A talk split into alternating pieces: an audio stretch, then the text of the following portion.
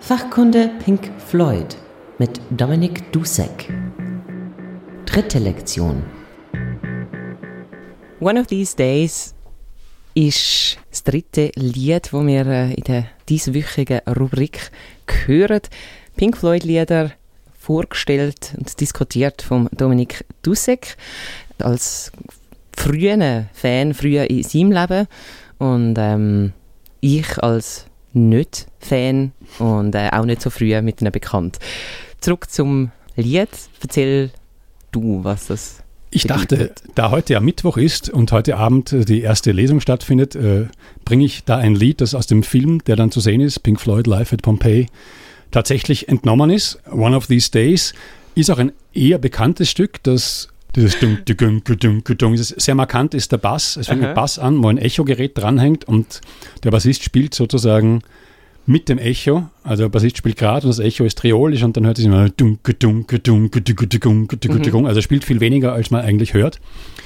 Und ähm, die Legende will, dass sie das Lied komponiert haben und es deswegen so genannt haben, weil ihnen tagelang nichts anderes eingefallen ist, außer dass Roger Waters immer dünke, dünke, dünke gespielt hat und darum heißt das Lied One of These Days.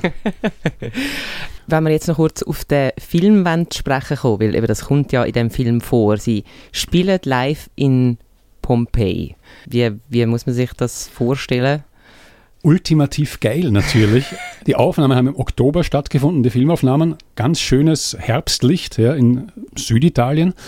Und äh, sie haben da im Amphitheater, im Leeren, ihre Verstärker aufgebaut, die Kameracrew hat ihre Schienen und Kameras aufgebaut. Und dann spielen sie und werden gefilmt und der Regisseur blendet dazwischen so ein bisschen psychedelische Bilder von Fresken und Mosaiken aus Pompeji ein und wie Pink Floyd über seinen Vulkan spazieren.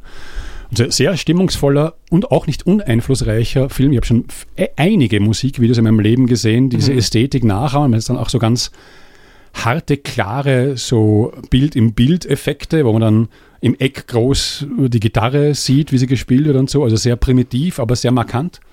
Sehr gut. Ja, ist, ist ein schöner Film und hat vor allem einen super Sound. Mhm. Sicher auch wegen diesem Amphitheater. Und das kommt gerade dem, der Aufnahme von One of These Days recht äh, zugute, weil der Bass halt richtig mächtig klingt. Was man auch noch sagen muss, im Film äh, sind verschiedene Pannen passiert bei den Dreharbeiten. Da war die Panne, dass äh, alle Kameras außer der einen, die den Schlagzeuger aufgenommen hat, weitgehend ausgefallen ist. Oder die Aufnahmen verschwunden sind oder irgendwas. Das heißt, man sieht fast ausschließlich den Schlagzeuger, das ganze Stück. Oh, das ist, ist aber super für die. Super für mich und auch sonst nicht langweilig, ja, würde ich sagen. Ja. Weil der Typ cool anzusehen ist, ja, geiler Biker-Schnauzbart. Und äh, weil er auch so am Anfang ja nur so Einwürfe macht und erst am Schluss richtig reinhaut, schon alles sehr interessant. Und die Kamera kreist so, ist immer in Bewegung. Super Sequenz aus dem Film und mächtiger Sound. Und man hört hier vielleicht vor allem, äh, je länger es dauert, desto mehr, wie wild äh, auch in diesem rel relativ kommerziellen Stück, ähm, wie wild Pink Floyd waren in ihrer Frühzeit.